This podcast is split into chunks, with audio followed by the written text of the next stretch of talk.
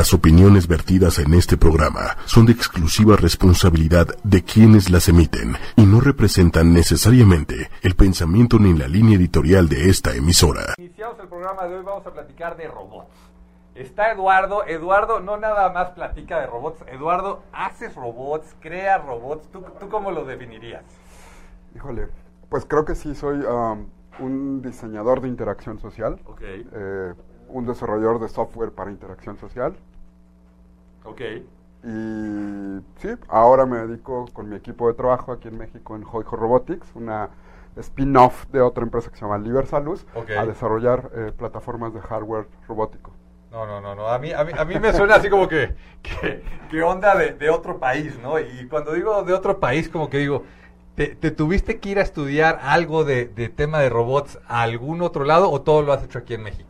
No, no, no, empecé en México, siempre he tenido interés en la robótica, desde Ajá. que era bastante, bastante chico, desde niño quería ser científico. Mi primer robot, que no funcionó muy bien, lo hice cuando estudiaba en la vocacional. Hice un robot controlado a distancia, no funcionó bien, como todos los primeros proyectos.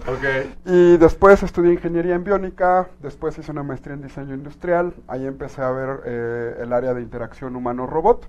Acabé mi maestría, fui un semestre a Japón, a la Universidad de Osaka, con el doctor Ishiguro, que hace poco vino a México. Me, me- me suena este, a, ¿cómo se llama la, pregun- la, la película esta de Heroes y este, Ah, pod- podría ser un working class hero.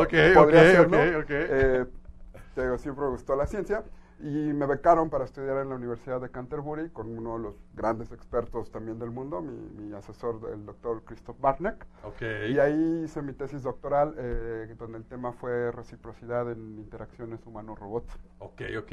Miren, Eduardo está hoy con nosotros porque nos, nos dio su aportación aquí en Bosque Humano. No sé si pueden ver aquí Bosque Humano, la plataforma de crowdfunding sobre la que le hemos estado platicando. Ya, ya, ya está el beta, ya salió este tema de, de Bosque Humano. Eh, ahorita solamente estamos aceptando las donaciones o, o las aportaciones por medio de PayPal, pero pronto ya vamos a estar ahí con nuestros cuates de, de Conecta y vamos a poder aceptar ah, desde el Oxxo por todos lados, ¿no? Entonces, por ahí, por ahí viene fuerte, como le hemos, les hemos platicado de este tema de, de bosque humano, ¿no? Y, y- y yo no sé, pero igual podríamos hacer una campaña de crowdfunding para, para meterle algún robot. Ahorita estás haciendo un robot, este, lo, lo haces, eh, eh, eh, ya no entiendo, estás en, en, en, en Alemania, estás en México, me acabas de presumir que, que ganaste una beca, ¿para dónde? A ver, platícanos cómo está este show. Y, y, y, y, realmente, ¿estás haciendo hoy un robot? Sí, estoy haciendo un robot, no solo yo, un equipo de trabajo. Eh, a partir de mis estudios doctorales fui a Alemania, a la Universidad de Te ves chavo cuando dices estudios, estudios doctorales, ¿no? O sea, Estoy o, chavo. o- ya no sé, ¿verdad? Pero No, estoy chavo. Estaba más o menos de la misma edad. tú no, yo creo ¿no? que tú unos menos, pero bueno. Un- Uno o dos, uno o dos. Este, sí, acabé mis estudios doctora- doctorales en Nueva Zelanda, en. Canterbury. Fui a mi postdoctorado en la Universidad de Bielefeld, en Alemania. Ok. Y actualmente, justo el día de hoy, oficialmente soy investigador en la Universidad de New South Wales, en Sydney, Australia. ok, felicidades, felicidades. Muchas gracias. Mexicano, ¿de, de dónde? De, de- de qué colonia sales? Así como para los que tenemos los sueños. Yo soy cuapo, güey. Ah, eres de yo, yo, yo soy cuapo al 100, ¿eh? Donde el hombre es guapo. Exacto, mira papá, mira. Tú de dónde, mira, no, ya no están bulleando allá en la cabina. luego, luego se arden, híjole, estos chavos millennials que no entienden. Hay que decirles a ellos, un halago también lo necesitan. No, la gorra así para atrás se ve muy bien, Osva. Sí, Sí, no, yo soy el del, del norte de la ciudad. Ok, Del norte de la ciudad, de Tlanepantla. De Tlane. Muy Ah, cerca no, de satélite. no, ¿cómo no? Tlane. Toda mi vida. Yo trabajé muchos años ahí en Tlane, ¿cómo Hombre, no? precioso, ¿no? sí, sí. sí, y vengo de Tlanepantla, estudié en el Politécnico primero, en la UNAM después. Ajá, Un tiempo estuve en la Guamas Capozalco, Ajá. luego la Universidad de Canterbury, ok, luego la Universidad de Bielefeld. Un tiempo estuve en la Universidad de Osaka ok. eh, y ahora New South Wales. Y ahora soy CEO de, de la compañía de Hoico Robotics. De aquí está mi Ah, miren, miren. Es mi uniforme más, de miren. trabajo. y aquí, aquí estamos viendo unas, unas este, fotos. O sea, estos son los robots que haces, estos los programas, ¿esto Ya. qué onda?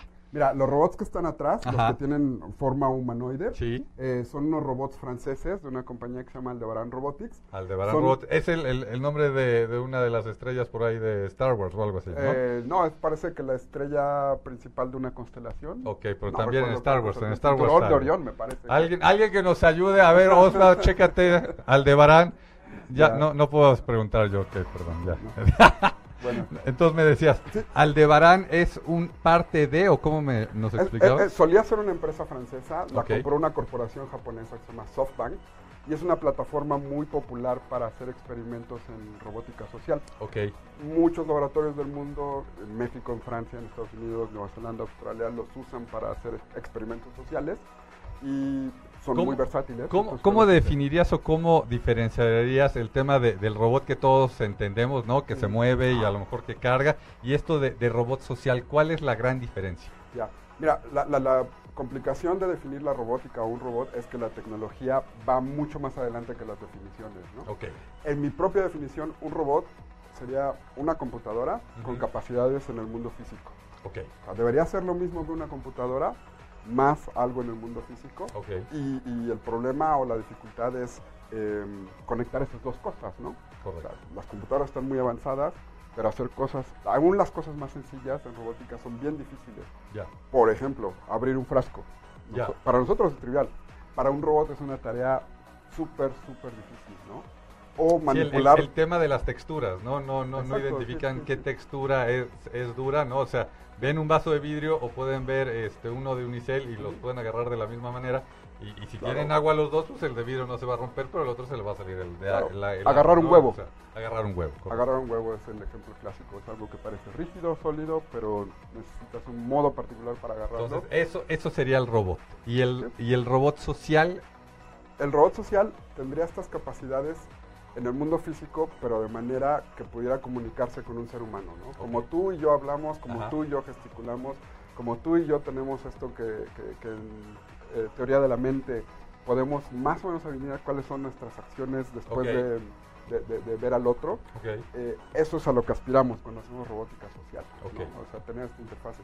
Pero además, el siguiente paso que queremos dar en, en for Robotics es que tengamos algo que el robot haga de manera útil para el ser humano, Ya. ¿no?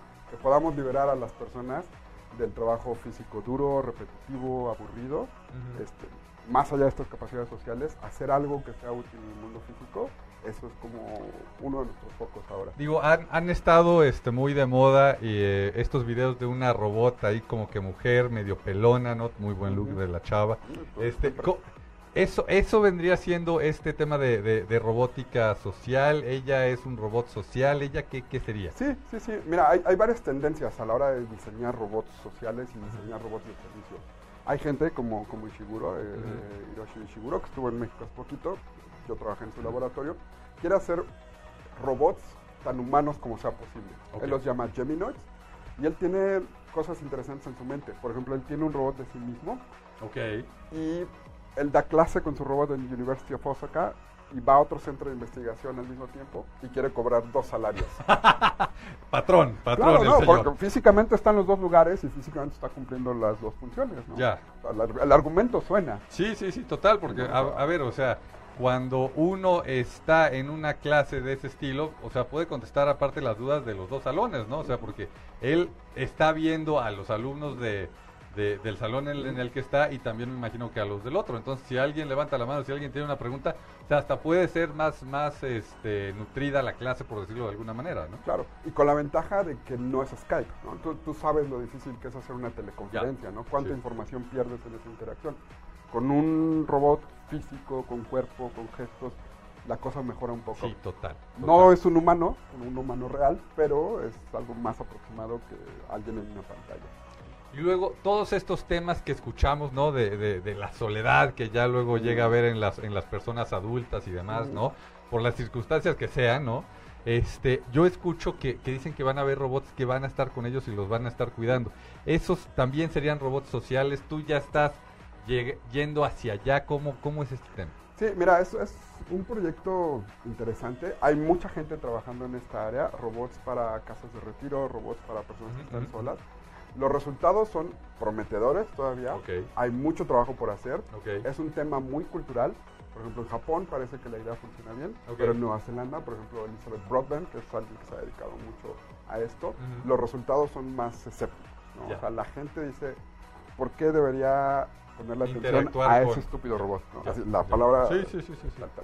Y, pero se pueden hacer progresos. De hecho, una de mis áreas de investigación cuando vaya en esta semana siguiente o la otra, no sé cuándo voy a estar en Sydney, es, eh, lo llamo Meaningful Machines, ¿no? Máquinas que signifiquen algo para las personas. Ok.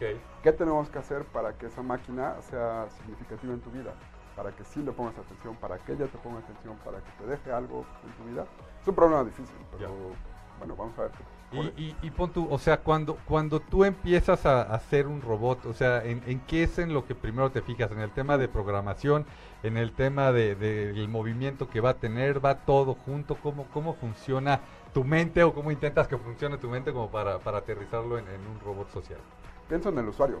¿Piensas en el usuario? Lo primero es el usuario, Ok. porque la tecnología por sí misma no sirve de nada si no hay un usuario que la pueda usar bien. Ok, Entonces, esa es la diferencia en la formación que yo tengo multidisciplinaria. ok. Eh, los temas de ingeniería pues me son familiares, los temas de diseño me son familiares, los temas de psicología me son familiares. Entonces voy de psicología hacia tecnología, Ya. de tecnología hacia psicología. Entender la parte humana es la parte importante de desarrollar tecnología, en mi opinión. Y, y- y bueno, ya que no este, te das cuenta de, de la necesidad de una persona, como me decías que, que te decía un cuate, oye, un tema de diálisis, ¿no? Ujú, ujú. O sea, hay, hay- ¿qué es lo que te imaginas? ¿Cómo, cómo también definen ustedes el vamos a invertirle a esto o, o sabes qué? Ah, todavía este tema tiene que avanzar más como para que lo logremos. Mm. Eso, eso como... Ya. Mira, cuando estás en el mundo de los startups y el emprendedurismo y estas cosas, hay esta tendencia a exagerar los proyectos, ¿no? Hay esta tendencia a vender la idea. Pero yo vengo de esta área de, de- de ciencia e investigación donde lo que importa es decir la verdad y estar aterrizado en la realidad y dar los, exact- los datos más exactos que se puedan, ¿no? Yo tengo que conciliar estos dos intereses, ¿no? Correcto. O sea, usar mi experiencia para crear algo que sea posible y usar mi experiencia para crear algo que sea innovador y que sea algo que le sirva a la gente y que por ende en algún momento pueda ser un negocio. ¿no? Sí, sí, sí, sí. Conciliar eso es lo importante para mí. Y, y dime una cosa, me, me- me está diciendo aquí Osva que nos quedan cinco minutitos. ¿no? Entonces, yo quisiera también que, que tú les, les dijeras a los que están, como diciendo tú, emprendiendo, ¿no? O sea, el, el tema del, del, del trabajo este, de Mm. día a día, ¿no? Porque Mm. me decías que tú eres investigador y estás metido en este tema, ¿no? Y o sea, me imagino que una cosa te ayuda a poder hacer la Claro. otra o, o cómo es. Sí, de nuevo, trato de conciliar la academia con la industria. La, la industria sin academia, sin conocimiento, sin innovación, sin esta forma de hacer, eh, bueno, sin esta forma de pensar, eh, pierde, ¿no? Y la academia sin esta parte de vamos a crear trabajos, vamos a generar empleos, vamos a innovación, vamos a ser rápidos más que nuestros competidores, pues también pierde, ¿no? Sí, sí, Entonces sí. tengo que hacer días de 14 horas laborales, 16 horas laborales para conciliar, porque los dos son trabajos bien demandantes. eh, coordinar gente, coordinar equipos, no intentar hacer yo solo todo, eso es súper importante, ¿no? Confiar en la gente que tiene pensamiento crítico y es autónoma, esto es fundamental, ¿no? Mi equipo es así. Y luego, luego alguien, ¿no? O sea, como, como escucho, ¿no? O sea, que ha, ha viajado por todos lados, aparte de viajar, va y estudia en esos lugares, ¿no? Este, por lo que estoy escuchando, tiene éxito en esos lugares, es, es una persona que está metida en la academia. Como que uno diría, no, pues este, pues el tema de trabajar a distancia ha de ser muy fácil, ¿no? ¿Es o no es fácil? No, no lo No es. fácil. Es, es terriblemente difícil. O sea, Es tú con, horrible. con, con- con tus socios, con tu equipo que tienes aquí en México, cuando estás en otro país, ¿cómo funciona? Mira, tratamos de hacer eh, Skypes y tratamos de hacer meetings efectivos. Tratamos de trabajar 15 minutos muy buenos, media horas muy buenas, unas horas muy buenas para revisiones. Eh, cuesta trabajo implementarlo. Eh, no es común, en, en- en- al menos en México, trabajar de esta manera. eh, pero lo vamos haciendo. Es una cosa de, de aprender, eh, tomar la curva de aprendizaje y superarla. Eh, sí, sí es muy difícil. Los horarios, increíblemente difícil, ¿no? O sea, ellos empiezan a las 9 de la mañana y son mis 3 de la mañana, por ahí, no más, 2 de la mañana. Ya. Y si empezamos a mis 9 de la mañana ya son 1 de la tarde y hay que ir a comer. Y Sí, entonces, sí, sí. digo, comer es indispensable para hacer investigación, ¿no? Entonces, Y luego, luego algo, algo técnico que nos quieras compartir, digo, porque la verdad es que mi, mi conocimiento del tema Mm. de robótico es bastante Mm. limitado. Algo técnico que, que- que quieras decir es que esto ya está, esto ya se viene, esto no se conoce, pero ya está saliendo. Mira, el mercado de los robots de servicio es algo que viene eh, y que ya está presente. En 2015, en el CES, en la conferencia esta de tecnologías en. Las Vegas, fue el año de los asistentes personales, Ok, que yo los llamo tablets con cuello, ok. porque era lo que era, ¿no? Tenía una pantalla, tenía una cara, pero hace poco, la verdad es que hace muy poco todavía, ¿no? Eh, poco antes, eh, unos meses antes, cuando yo veía estos progresos, decía, "Ah, todavía falta algo que hacer, ¿no? Sí. Yo espero que seamos de los primeros en el mundo que, que podamos hacerlo, que podamos poner una interfaz social con un robot de servicio. Y creo que lo podemos hacer porque en México lo que sobra es talento. Ya. Lo que estamos creando es infraestructura. Ok. Entonces, Y- ya y- tenemos y- las dos y luego cosas. se nos va el talento, qué bueno no, que... no, pero regresa. Qué bueno No, que algunos regresan por lo menos de, de vacaciones. Lo que te decía es, mi beca se pagó con dinero de contribuyentes de dos países, ¿no? Yo Ok. le debo a dos países mi educación, mi formación, y creo que hay que regresarla, ¿no? Totalmente de acuerdo. Que los contribuyentes sepan que su dinero se usa en algo útil, ¿no? Algo- Y luego, o sea, nos, nos gusta aquí, o sea, el programa se llama Disruptivo y Cursi, ¿no? Ahorita ya nos fuimos muy disruptivos, nos queremos Vamos ir al tema, cursi. el, al tema cursi y, y sentimental. Platícanos de, de- del show que tuvieron con el temblor y, y el robot que tenían. Que qué pinche Estuvo- coraje, perdón que lo diga, no, pero qué coraje. no, es que estuvo, estuvo terrible, ¿no? Yo estaba en un meeting con mis socios, yo desde Alemania, era Ajá. Por ahí de las 7 de la noche, aquí era una de la tarde, me parece que fue el terremoto. Sí. Estábamos acabando, teníamos una, una discusión muy acalorada y de repente ellos dicen, está temblando, ¿no? Eh, Pues sí, es la ¿En- Ciudad en- de México, en, ¿no? ¿En qué Tem- zona? ¿En qué zona estaban? Ellos estaban en la Roma, En la... que fue la de las más afectadas, Sí, ¿no? sí, sí, Entonces, vale, está temblando, y entonces empiezo a oír, está temblando, está temblando, y empiezo a oír que corren, mi amigo me tenía en, el teléfono, Ah, corre con el teléfono prendido, empiezo a oír las cosas Sí. que se caen, ver las cosas que se caen, las chicas que gritan en la oficina, y de repente se va la señal. fua.